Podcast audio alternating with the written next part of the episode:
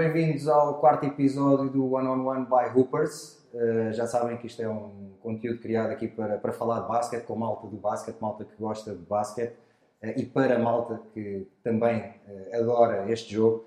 Um, vou relembrar que a Hoopers é uma plataforma que quer promover a modalidade através de várias vertentes. uma delas é este conteúdo, One on One, mas eles estão em mais, em mais lados, estão a reabilitar campos de rua. Uh, e hoje vamos falar disso com, com, o nosso convidado também, porque ele começou a jogar num sítio que é especial também, nisto, no que é um campo de rua. Um, ehm, tem produtos também para, para conhecerem, já sabem, passem, passem no site da Upers, upers.club, Twitter, Facebook, Instagram, eles estão em todo lado, eu nas minhas plataformas também vou partilhando os conteúdos, por isso fiquem atentos e deem também feedback para nós sentirmos do vosso lado se, se estão a gostar.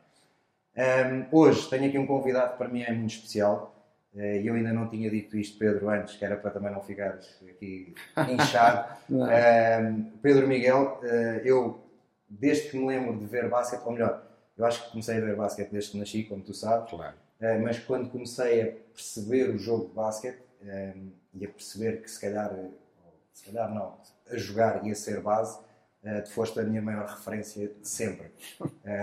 e cresci a ver-te jogar, muitas vezes a dar cabo das equipas do meu pai, por isso era aquele mixed feeling de ok, este é, gosto é o gosto. melhor base português, mas está, está a dar cabo das equipas do meu pai. Isto gosto é, e não gosto. Isto não é fixe, uh, mas uh, obrigado por, por estares aqui, uh, senhoras e senhores. O melhor, basquete, o melhor base da história do basquete português, Pedro Miguel. Pedro, como é, que, como é que o basquete entra na tua vida? Pronto, em relação à tua primeira pergunta, vais-me dar aqui dois, dois minutos em relação àquilo que é uh, o basquete e como é que o basquete entrou e o que é que eu vim aqui hoje fazer. Eu vim ter uma conversa contigo, uh, com todo o prazer, assim, eu conheço-te há muitos anos, uh, em relação ao teu pai, em relação a essas coisas todas, já te conheço desde muito pequenino e tenho muito prazer em estar aqui por duas razões. Primeiro, por estar a falar com alguém do basquete e alguém de um basquete, de um basquete diferente, que é um basquete que é o nosso basquete. Uhum. Há outro basquete, mas esse não é o nosso basquete. E depois, pela oportunidade, ao fim de, de acabei de jogar em 2000, em 2000 e é a primeira vez que estou a falar sobre basquete com alguém, até porque tenho esse prazer e outros já me pediram, mas eu não, não, não concedi essa, essa situação. Por isso, este é o primeiro agradecimento que tenho de fazer a ti. Obrigado e a, e, a, e a esta plataforma que tu criaste e por isso parabéns. Em relação à pergunta que tu me fizeste, é muito, como tu disseste, eu não comecei a jogar na rua, mas é como se fosse na rua. Pronto, eu comecei a jogar num clube que é o Vasco da Gama, que é um clube com uma grande dimensão, pequeno, mas uma grande Sim. dimensão, que este ano é uma coisa interessante, vai fazer 100 anos. Okay. Uh, e eu já estou convidado para a festa dos 100 anos por razões óbvias, por certo. ser a maior referência do clube até hoje, uhum. que jogou em vários, em vários sítios. E comecei através do meu irmão. O meu irmão é que começou a jogar primeiro do que eu. Eu era mais um daqueles miúdos que jogava futebol. E através do meu irmão mais velho, que tem mais 3 anos que eu, ele começou a jogar basquete no Vasco. Eu fui com ele. E a partir do primeiro dia em que fui, nunca mais deixei. Tinha 8 anos, vocês treinavam no Parque das Camélias ou havia outros sítios onde o Vasco da Gama treinava? O, Vasco o Parque das Camélias era, era completamente ao ar livre, não havia... O Parque das Camélias é, é foi completamente ao ar livre durante toda a minha formação que eu fiz no Vasco da Gama. A gente treinávamos, se calhar, mais de 80% dos treinos no Parque das Camélias, uhum. que tinha dois campos. Ainda hoje em dia já está tapado e continua Sim. a ter dois campos. E outras vezes, com o problema do Porto, até porque o clima, o frio, a chuva eh, treinávamos ali num ou noutro pavilhão, era num, em dois pavilhões, era no Alexandre Herculano, que é um liceu que agora até acho que vai ser outra vez ativado, que teve desativado, e era um outro, outro escola pequenininha que também havia relativamente perto. Mas o 80%, mesmo com chuva, ou com frio, ou com sol, a gente treinava no Parque das Camelas. Olha, isso é interessante falar, porque é uma coisa que eu tive a oportunidade já de trabalhar com, com miúdos e eu quando era miúdo treinava à chuva Uh, havia dois campos, o Sport Algésia da Fundo tinha dois campos, um que agora também já nem é ao ar livre, que está tapado, aquele logo na entrada, que nós chamamos o campo da piscina, e havia outro que era a Rua da Olivença, que era numa rua lá atrás, que agora é um parque de estacionamento, e esse da Rua da Olivença então era com alcatrão, eu, sei lá, que é, é tenho marcas, posso dizer que tenho marcas pelo meu corpo de cair na, na Olivença. Um, e há uma coisa, e, e, já que estamos a falar da tua formação, Um, há uma grande diferença naquilo que é quase o comodismo dos miúdos hoje em dia versus aquilo que nós, nós e tu numa geração completamente Sim, diferente da A minha, geração é mais velha.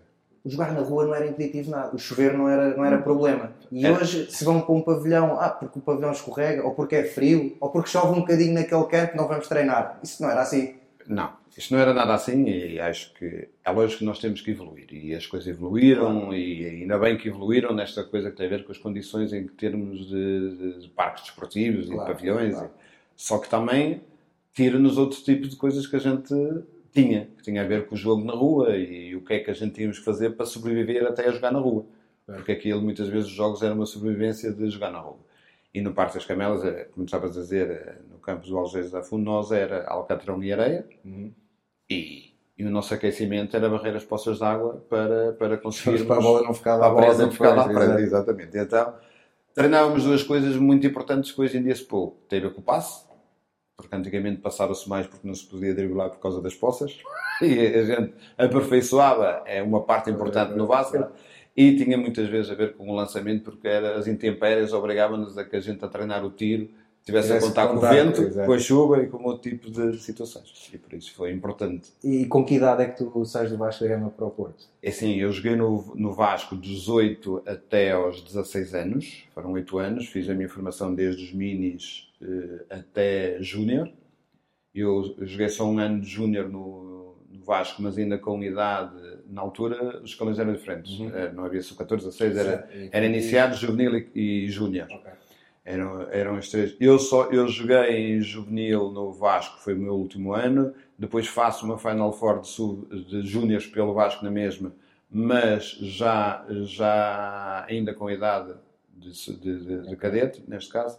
E depois vou para o Porto com 16 anos. Eu vou para o Porto para a equipa sénior com 16 anos. Ok. E, e tu a cresceres, eh, uma das coisas que me fez eh, criar este one-on-one ehm, foi porque eu acho que perderam-se referências no nosso basquete. Eh, por culpa de quem, não sei, eh, mas os miúdos de facto perderam eh, referências. E eu lembro-me de ser miúdo e ter referências até na equipa sénior do, do Algés. Claro. Eh, eu queria chegar aos séniores do Algés e depois comecei a querer outras coisas, mas e queria ser igual àquele jogador ou outro. E, e tu, quando estavas a crescer, quem eram as tuas referências? Ou quem era a tua referência? A minha referência tem a ver com o sítio onde é que eu, onde é que eu vivia, que era no Porto. Eu sou natural do Porto e nasci no Porto e, e, e foi a minha vida até vir para Lisboa. Portanto, havia uma referência que era o Tó Ferreira, na altura, que era um jogador que jogava na mesma posição do que eu e que, por acaso, tinha sido também jogador de Vasco da Gama Ok. e saiu para o Porto e havia essa era a referência de Tó Ferreira, que eu depois me encontrei a jogar, mas havia também, depois ver o Zé Luís, que era o base, Sim, que sim. jogava no Algés e depois jogava no Benfica, Pronto, que era uma da- das minhas referências, o Augusto Baganha, na altura, que até foi secretário de Estado agora há relativamente pouco tempo. E eram essas referências, porque eu quando jogava no Vasco, a gente, as nossas referências, nós não tínhamos esta informação que felizmente hoje temos. NBA, nem Que até sabemos. torna mais estranho não haver referências, ou seja, é mais fácil chegar às coisas. Claro, muito mais fácil. Antigamente a nossa referência era os jogadores portugueses, Claro. porque a gente não tinha acesso à informação que hoje em dia e tu fazes, tu e a, e a equipa que vocês trabalham na, na NBA, na Sport TV, fazem chegar todos os dias à casa das pessoas aquilo que são as referências. Antigamente a gente, para ver a NBA, eu não me lembro, sinceramente, quando foi o primeiro jogo, a gente ali no Porto havia uma coisa engraçada, que ao domingo isto é, dava a missa.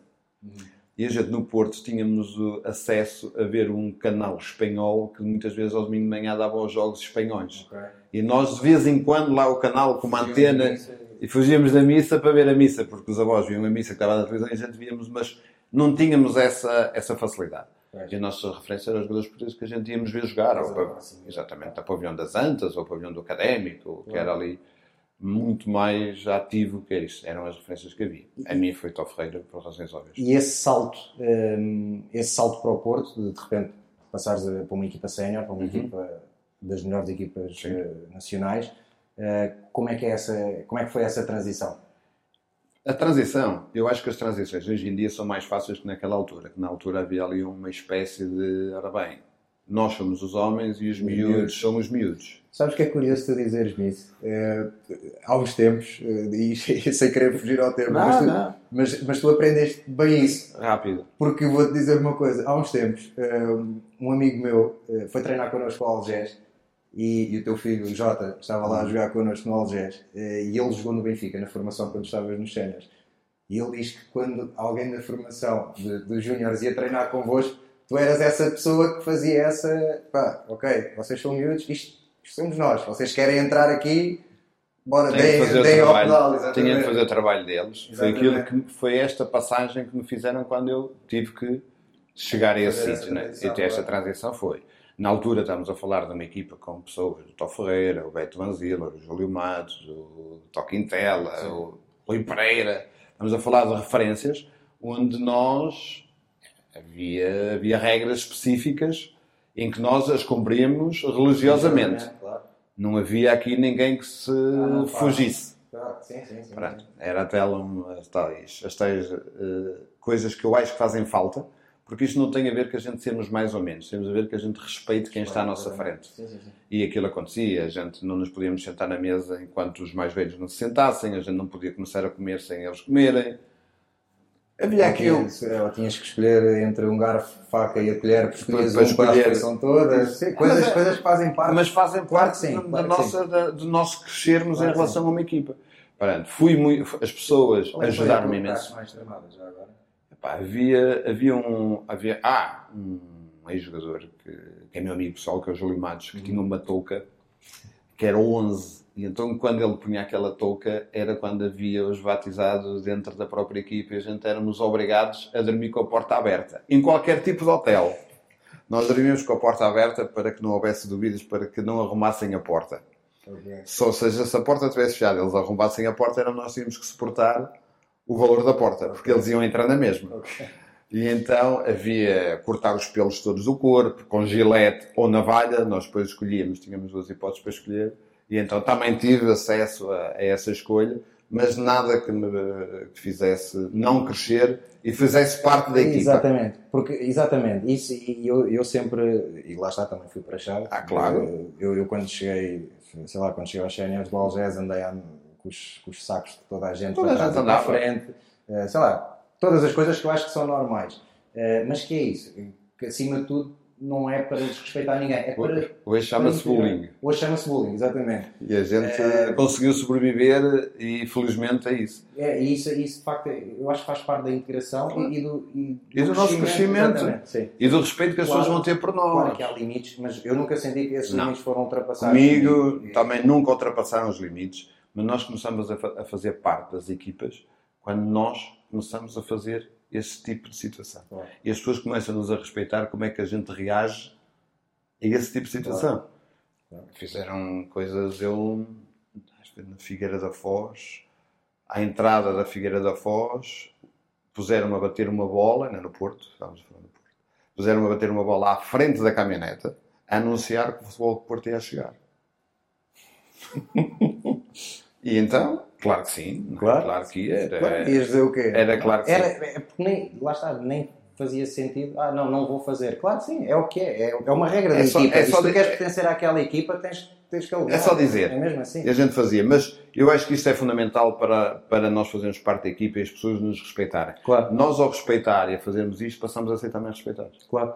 E, e esses, esses anos no Porto, uh, a nível do teu, do teu uhum. crescimento como jogador, Uh, e depois dás um, dás um, um, salto, vamos, vamos falar a seguir, um salto, uma mudança na tua carreira. Uh, esses anos no Porto, uh, em termos daquilo que tu acabaste por ser como jogador, foram, foram, muito foram, importantes. Foram importantes porque, é assim, como, como eu já disse, eu fui para o Porto com 16 anos e, era uma, e em termos de idade era muito diferente teres de 20 anos na altura e teres 16. Portanto, eu que tive um crescimento dentro da própria equipa que me ajudou muito na minha, na minha forma como eu, a partir daquele momento, eh, consegui eh, olhar para a forma do basquete. Infelizmente, na altura, não havia tantas possibilidades em termos de estudar ou jogar, porque uhum. não havia este tipo de facilitismo, ainda bem que há em termos de jogar, da escola, não fazia. Eu tive que chegar ali aos 17 anos e tomar uma decisão. Ou jogava, ou estudava.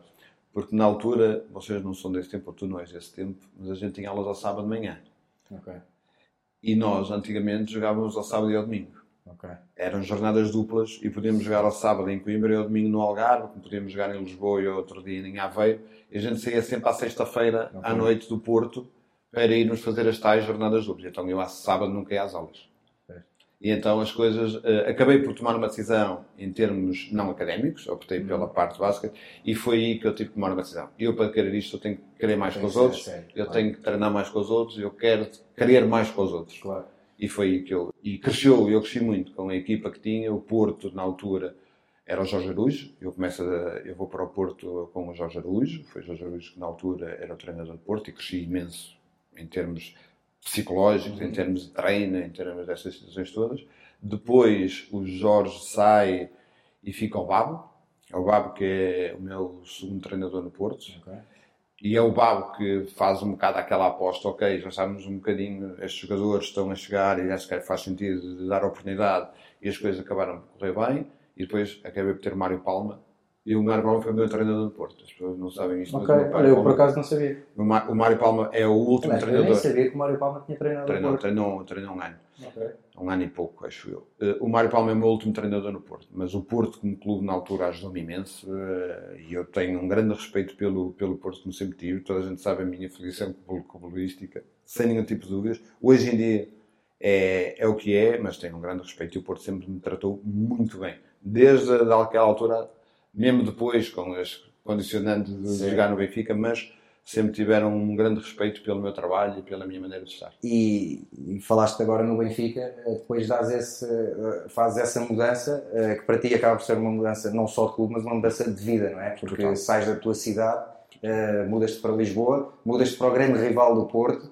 Ehm, como é que nessa altura, estamos a falar em que ano? Estamos a falar em 90. Em 90. Como é que era vivida essa rivalidade? Como é que as pessoas olharam para ti?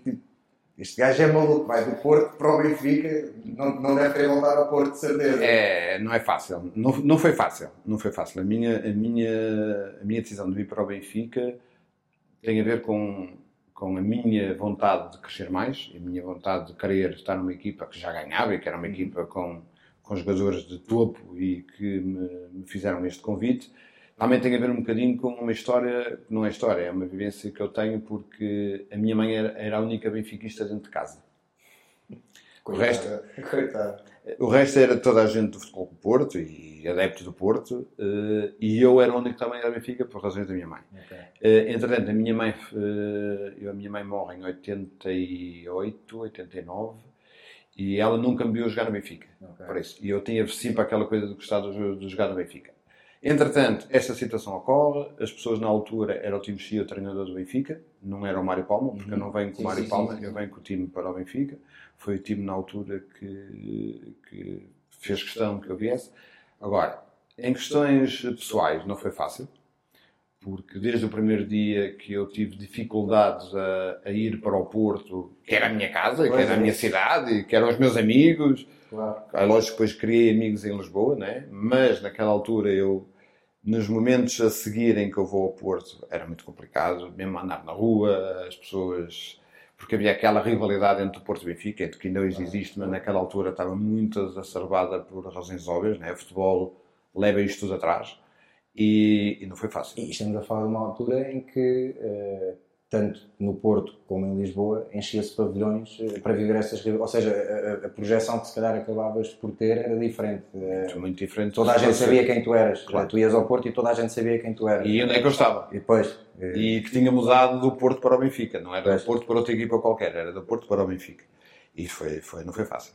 E, e essa equipa do Benfica, tu passas eu, bem, tiveste vários colegas de equipa. Claro. Eu tenho aqui, há, há um cinco, há um cinco que vou-te perguntar uh, diretamente: uh, Pedro Miguel, Carlos de Lisboa, Zé Carlos Guimarães, Jean Jacques e Mike Plowden.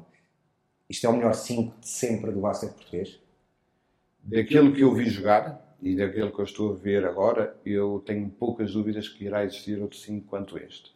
E não só pela qualidade que toda a gente tinha, uhum. mas pela vontade e pela maneira que as pessoas jogavam e que queriam ganhar. Pois. Tinha a ver com a intensidade que a gente tinha, com a vontade, com a maneira que a gente treinava. Acho que isso era fundamental para que a gente tivesse este sucesso todo. E depois, tecnicamente e taticamente, éramos, éramos todos jogadores evoluídos. E antes, de, antes dessa, desses nomes, o Henrique Vieira, que foi o que foi, tínhamos N jogadores, o Steve Rocha, o, sim, o Leiria, passaram aí bastantes jogadores com de grande. Agora, esse 5 inicial foi um 5 inicial com muitas competências e que todos complementavam A todos. Tu, eh, vou, vou, também perguntar-te isto. Um, ehm, normalmente diz-se que uma grande equipa tem que ter um grande base e, e, um grande jogador, seja ele qual for, tem que ter um grande base ao seu lado. Um, ehm, achas que era possível olhar agora para o final da carreira? E acho que o Carlos Lisboa é praticamente de forma unânime considerado o melhor jogador da história do basquete português. Achas que ele tinha sido o Carlos Lisboa que foi se não tivesse jogado, por exemplo, contigo tantos anos, com o próprio o Henrique que falaste agora? Eh, achas que vocês também ajudaram, ou, ou a equipa toda, a potenciar aquilo que o Carlos acabou por ser enquanto jogador? O Carlos foi, sem dúvida, o melhor jogador português que, que eu vi. Há outras pessoas que podem ter outro tipo de, de, leitura. Eu fui o melhor jogador português que eu, com quem eu vi e com quem eu tive o prazer de jogar, sem nenhum tipo de problema. Agora, eu acho que há jogadores em Portugal, ou que jogaram em Portugal, e tu viste alguns estrangeiros, que tinham uma grande mais-valia. Na minha opinião, há, há um jogador desse, desses, desses cinco que, na minha opinião, foi, era o jogador que era a grande mais-valia, que era o Jean-Jacques. O Jean-Jacques era o jogador que fazia tudo. Era, era o jogador que, se calhar, que tu já estavas a ver o Carlos a sair e sabias que o Carlos ia sair sozinho, depois o Jean-Jacques ia, ia prender Bem, ali alguém. E é isso que estavas a dizer que o Carlos, não há dúvida que foi, mas melhorou muito, na minha maneira de ver, de jogar com quem tinha ao lado dele. Claro. E melhorou as prestações dele e a capacidade dele, por razões óbvias, quanto melhor os jogadores estivessem ao seu lado, melhores melhor, tortas. Claro. É? Equipa... E, e, a beleza do jogo de basquete é essa também, é sabermos potenciar o melhor que há dentro da equipa, seja o jogador A, B ou C. Esse 5 inicial tinha aqui coisas engraçadas. O Mike era um jogador que não tinha nenhuma potência para estar à frente de nada e era um jogador importantíssimo em todos os termos do jogo. O Zé Carlos Guimarães era um portentado em termos de, como jogador, como atleta, como figura, como intimidador. E depois nós complementávamos todos uns aos outros, em termos de sabíamos quando é que nós, o jogo passaria por cada um e todos tínhamos a nossa importância. Que, era, que às vezes isso não acontece. Com tantas figuras como era, poderia é haver. É difícil depois gerir. Há uma bola só, não é? E, Eu acho que o basquete tem um problema. Isso também é, é, é, a diferença entre as grandes equipas e as outras que acabam por não ser as grandes equipas. Claro. Que é ok, está uma bola, haver, vai haver momentos do jogo em que tu estás melhor, vai haver momentos em que sou eu e... E a gente sabia qual era o momento em que cada um sabia quando é o momento que tu tens que aparecer agora, tu tens que aparecer depois, ah. e agora é o teu momento, agora é o meu momento, e a gente... E isso é o trabalho do base também. É? Isso não era fácil para mim. Posso dizer que não era fácil porque são muitos egos a querer estar presentes no jogo e ter que dividir um bocadinho aquele, aquele pão por toda a gente. Não era fácil. Como é que tu, como é que tu vês? Eh, eu lembro-me de ir ao Estádio da Luz, ao Pavilhão da Luz, ao antigo Pavilhão da Luz, ver jogos vossos um, ehm, e aquilo, o ambiente me tinha medo. Lembro-me de ser miúdo e agarrar a mão à minha mãe ou ao meu pai, tipo, meio nervoso com, com o ambiente. O ambiente estava, estava gerado. Um, ehm, eu, a seguir, joguei no Benfica passado uns anos e foram poucas as vezes, para não dizer raras, que tivemos um pavilhão cheio. E não sentiste esse tipo de, de medo? o que é que o que é que aconteceu no processo para o Benfica deixar de ter essa, essa força dos adeptos a ver, a ver basquete? Estamos a falar de basquete. Sim. É, eu acabo a minha carreira como jogador e depois fico um bocado durante algum tempo no basquete do Benfica a, a tentar que o basquete do Benfica não acabasse, mas vou-te responder à tua pergunta. Eu acho que isto tem um bocadinho a ver com as referências. Se tu olhares para esse 5 inicial que falaste aí, Estamos a falar de cinco jogadores que todos falavam português. Uhum. Mesmo o Mike sim, sim, sim, era mais português do que era estrangeiro. O Jean Jacques e o Zé Carlos eram angolanos e são angolanos, mas a língua era portuguesa e as ligações era Portugal. E este tipo de ligações ou este tipo de, de pessoas traz gente ao pavilhão. Uhum. Uh, contra o favor, hoje em dia tu vais a um pavilhão e não consegues dizer o nome de, de muitos jogadores. Para já porque são estrangeiros hoje em dia, né? jogam, acho que jogam 5. Este ano voltaram, voltou, cinco, voltou a podem jogar 5 estrangeiros. Uh, antigamente havia estas referências que eram portuguesas e que se não fossem portuguesas era quase como se fossem portugueses. Se a gente olhar para, essas, para essa equipa, tínhamos o Steve que era estrangeiro mas era português, tínhamos o Mike que era estrangeiro mas era português, o Jean Jacques e o Zé Carlos que não eram portugueses, mas que estavam. A ligação a Portugal vai ser eterna, entre Angola, Portugal e Portugal-Angola, a ligação vai ser eterna, por muito que as pessoas queiram muitas vezes, no tipo de áreas, dizer que não, mas vai ser. E depois quem tínhamos? O, tínhamos o Leiria, tínhamos o Silvestre, tínhamos uma quantidade de jogadores, e isto as pessoas conheciam. Isto pode ter sido uma, isto pode ser uma razão, não quer dizer que seja a total da razão. Acho que também o pouco investimento que durante uns anos o Benfica teve levou as pessoas a afastarem-se da própria equipa. Isto é normal nestas equipas, nos clubes grandes, quando não ganhas, não tens. Desligam-se, né? e isto aconteceu. O Benfica passou por uma fase complicada, né? Eh, e as pessoas também se afastaram. A gente tentou manter, e, e, e isso não há dúvidas, que um dos responsáveis, e digo isto sem nenhum tipo de problema, da B-Basket Benfica, foi uma comissão onde eu estava dentro desta comissão e quase que liderei esta comissão com algumas pessoas, porque senão o Basket Benfica tinha acabado. Tinha acabado. E felizmente não acabou, até por razões óbvias. Uh, mas tem a ver um bocadinho com isto. As más prestações, as más equipas, afastas-te. E depois para voltares a ter isto não é fácil. Acho que as referências ajudam muito neste caso, referências de jogadores portugueses ajudam muito a que clubes como o Benfica, como o Porto, como esse tipo de situação, seja fundamental.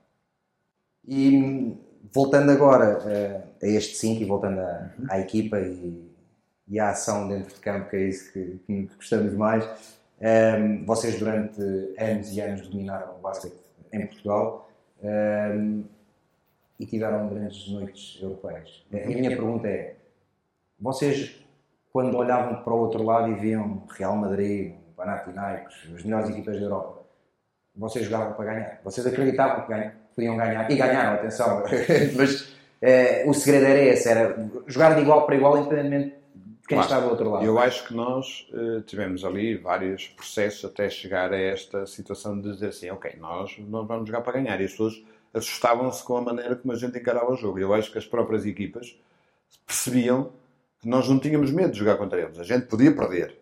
Nós não tínhamos Mas não iam vender fácil não, a derrota. Não. Claro. E acho que isso foi um processo que nós tivemos. Acho que o Mário Palma foi importante nisto. O Mário Palma fez-nos acreditar que a gente poderia ganhar. Porque também tinha esta ambição e juntou-se a ambição dele à nossa ambição de querer fazer mais. Mas nós tínhamos esta capacidade. Nós não, nunca, nunca iríamos e nunca fomos para nenhum campo. E jogámos em campos muito, muito, muito complicados. Muito complicados e nós não jogávamos para perder por poucos. Pois, Porque havia um bocadinho aquela parte, ah, se a gente perder por poucos, isto era. era não é mau, já não, não é, é mau. A gente até sai daqui e as pessoas até nos vão dizer que a gente. Não, nós não jogamos para isso, nós jogamos para ganhar. Pois. Esta era a nossa atitude, era nós jogávamos para ganhar, tínhamos esta capacidade, sabíamos que é, não era fácil, não era. Sabíamos que a gente, se calhar, eh, passado dois dias, ainda estávamos a pagar o jogo que fizemos à terça-feira e que depois tínhamos que jogar no sábado e às vezes as coisas não eram tão. Mas a gente nunca, nunca olhava para isso. E estamos a falar de viagens muito complicadas, estamos a falar de horas e horas e horas a viajar e tu sabes disso também, passaste por isso. Curiosamente havia uma das pessoas da vossa equipa que não gostava muito dessas viagens de avião, não era? Claro, havia muita gente que tinha esse, esse tipo de medo. Mas nós, é que nós hoje falamos em termos de recuperação, em termos de treino, em termos. A nossa recuperação, em termos de treino, a intensidade que a gente jogava na Europa levava-nos a que a gente. É lógico que a gente andava ali durante dois meses, três meses a pagar este tipo de fatura. Uhum. Mas a gente, no momento em que acabava, acabava a Europa, por razões óbvias, chegávamos a momentos em que já não, não, não, não, íamos mais, mais longe. Nós havíamos ali um tempo em que a gente víamos perfeitamente a curvatura que a gente ia ter em termos de forma, mas no momento em que a gente depois passava, era completamente impossível nos parar porque o nosso nível estava tão alto que aqui em Portugal, e tu percebeste e as pessoas na altura percebiam, era um passeio. Não é desprestígio para ninguém. As equipas, as equipas tinham muito, tinham muito valor, desde o Isgueiro ao Porto, ao Varense, Estrelas da Avenida, equipas que nos davam um grande, o Iliavam, mas chegavam àquele momento. E tem a ver com a intensidade. Uh, e um dos, um dos convidados que já passou por aqui foi o, foi o João Santos. E o João Santos disse-nos aqui na, nesta conversa que um, ehm, a principal eh, diferença que ele notou no basquete português quando voltou, neste caso a Espanha para, para cá, cá, e para o Benfica, eh, era a falta de intensidade com que claro. jogava cá. E vocês, de facto, eh, vocês traziam uma intensidade para o jogo que cá não, não havia. E, e, e, e, por outro lado, para conseguirem competir na Europa, ou era com essa intensidade, ou mais valia não, ou, não irem lá. Ou não, é? ou não estávamos. Claro. Éramos completamente, ainda por cima, quanto às equipas que a gente se jogava, éramos completamente atropelados. E, falando dessas equipas, Tens algum jogo ou alguns jogos que recordes especialmente ou acabam por ser todos. Não, há, há jogos e jogos. A gente temos que ter, ter esta noção de que há jogos e jogos. Há jogos em que a gente individualmente lembra-se porque jogou melhor, porque nem, todo, nem todos os jogos a gente joga bem. por isso é mesmo assim. Mas há jogos que a gente temos na nossa memória, um jogo na Turquia contra o F. Spilsen, estávamos a falar da gente irmos para o, para o pavilhão normalmente uma hora e meia, duas horas antes, e quando a gente chega aí a 10 km do pavilhão, estava tanta gente, tanta gente, a duas horas e tal do, do jogo começar, quando a gente entra no pavilhão para se equipar, o pavilhão já estava cheio. E a gente disse, pá, espera aí, porque nós não andamos neste mundo. Estamos a falar de um E pavilhão... adeptos turcos que não são propriamente de estar ali só sentados Claro. a olhar para o campo. Eh, é? E nós estamos a falar de um pavilhão com 10, 15 mil pessoas, duas horas antes completamente cheio, a gritarem desde o primeiro, do primeiro minuto que a gente entrou até o último que a gente saiu. E nós perdemos por dois pontos nos últimos, nos últimos segundos. Isto, isto era aquilo que nós vivíamos à semana. É lógico, há outros jogos, jogos do Panathinaikos aqui em casa, contra o Galis, que deve ter sido o melhor jogador que eu joguei. Eu já, depois, isso era a pergunta a seguir É, também. eram jogadores, mas eu joguei contra o Petrovic, eu andei jogadores de referência do mundo, em que a gente, o Dominico Wilkins, que jogou no Panathinaikos e perdeu contra o Benfica. Em Almada. Esse jogo foi em Almada. Almada. Esse jogo eu fui ver. Exatamente, já não podíamos jogar no Já Estádio já da Luz. de um, um fundancezinho na carola. Daquela, daquelas, daquelas que são inolvidáveis. E é um jogo que as pessoas, ou algumas pessoas, não se lembram, podem não se lembrar, ou outras pessoas que, na minha maneira de ver, toda a gente fala num célebre jogo do Benfica contra o Partizan. Que é o, o, o Carlos marca 45 pontos ou 40 e 45, tal pontos, e é um jogo fantástico dele e de, e toda a gente, porque aquele o resultado foi cento e qualquer coisa, 114, 106, isso foi assim uma coisa. Pronto. Mas há um Benfica, há um Real Madrid-Benfica, que o Benfica ganha em Madrid. Ok. E, e não, não entendem, ainda não percebo porquê, porque esse deve ser a maior vitória Sempre do de basquete. sempre do basquete em Portugal é esse jogo de Real Madrid-Benfica em Madrid. Por razões, eh, naquele momento, eh, o Carlos já não jogava. O Carlos já não jogava no Benfica. E, eh, e sou eu que marco o último sexto no último segundo. Eu nunca tinha ouvido falar dessa história. E, e lá está, e eu acho que considero- considero-me até uma pessoa minimamente informada, ou sempre tentei ser no que diz respeito Claro, basquete, mas- eu nunca tinha. Não conhecia É verdade isto, agora não te posso precisar o ano, mas há um, há Benfica Real Madrid. O Benfica nesse ano, o Real Madrid nesse ano é campeão da Europa. E nós ganhamos ao Real Madrid em Madrid, no último segundo, nos últimos dois, três segundos. Por acaso há relativamente pouco tempo, alguém, não te posso precisar agora quem foi, pôs alguns vídeos e me põe esse jogo na- no Facebook. Ok. Eu não sabia que existia e até lembro-me disto ao minuto e eu acabo por ser eu, podia ser outro qualquer, mas acabo por ser eu, que na minha opinião é a maior vitória até hoje do basquete português. Estamos a falar de um clube que se calhar já ganhou 12, 13, 14, 15 ligas europeias. Sim. Antigamente chamava-se a Liga da Taça dos Campeões, É, agora chega a ser a Liga, que é o Real Madrid. E poucas pessoas se calhar sabem que isto aconteceu. E, e diz-me uma coisa, agora tocaste aí num ponto que eu acho interessante, que é, recordas-te ao minuto de, disso que, que aconteceu nesse jogo. Ahm, tu lembras, eu digo isto, eu, eu, quase consigo visualizar pá, aí quase todos os jogos da minha vida. Claro. Ahm, possivelmente porque é aquilo que nós mais gostamos de fazer, ou que gostámos de fazer, foi, foi andar dentro de campo a, a jogar basquete. Eh, tu tens essa... Sim. E costumas viajar nessas, nessas memórias? Eu Ou- costumo viajar nessas memórias. Acho que é importante para todos nós, porque aquilo que nós passamos já ninguém passa por isso. Claro. Nós já passamos. Claro. Os outros até podem passar coisas diferentes ou melhores, mas essas, essas memórias nós temos, temos connosco. E há muitas vezes em que a gente estamos a ver, se calhar, momentos e nos relembramos daquilo que nós passamos. Os jogos, os momentos, as alturas, os Benfica-Portos, que eram jogos Claro. sérios. O Benfica ao Varense, o Varense Benfica, o ano em que o Benfica. Houve um ano em que o Benfica perdeu 2-0 na luz, nos playoffs. Vamos ao VAR, empatamos, o empatamos a eliminatória em VAR quando toda a gente pensava que o Benfica ia perder e depois ganhamos aqui no quinto jogo na luz. Perdemos dois jogos na luz contra o Varense, com uma equipa com, com grande nível e com grandes jogadores, e com o Luís Magalhães, era o treinador na altura do Varense. Esses jogos nunca nos vamos esquecer. Claro.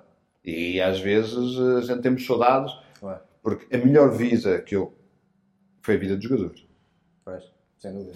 A gente faz aquilo que gosta ainda nos pagam para fazer aquilo que a gente gosta, temos tempo para fazer e estamos, estamos Sim, bem. é, são os melhores anos Quem digam que é, minha- que é que não, não, eu agora estou melhor, não está. Sabes que é giro tu estás a dizer isso porque há uns dias falava com, com um colega meu no trabalho sobre isso, que era eh, eu gosto do que faço, muito, Claro. eh, mas não há nada que supere aquilo que eu passei enquanto andei só a jogar basquete, não, nem de perto nem de longe, e não, não, vou, não vou sequer tentar pôr as coisas ao mesmo nível, porque é impossível. Eh, Eu já fiz aquilo que mais Claro. gostei na, na vida. Além da intensidade, da- da pressão que a gente tem diária, Claro. que as pessoas pensam que equipa, isto... as coisas de, Tudo, de dia a dia, de equipa, dia a dia. que- que- olha, dia as praxes que falávamos há bocado, que são, são coisas, são momentos que, que nos marcam, não é? E acho que é importante isso e é estes momentos que nos, que nos trazem hoje aqui.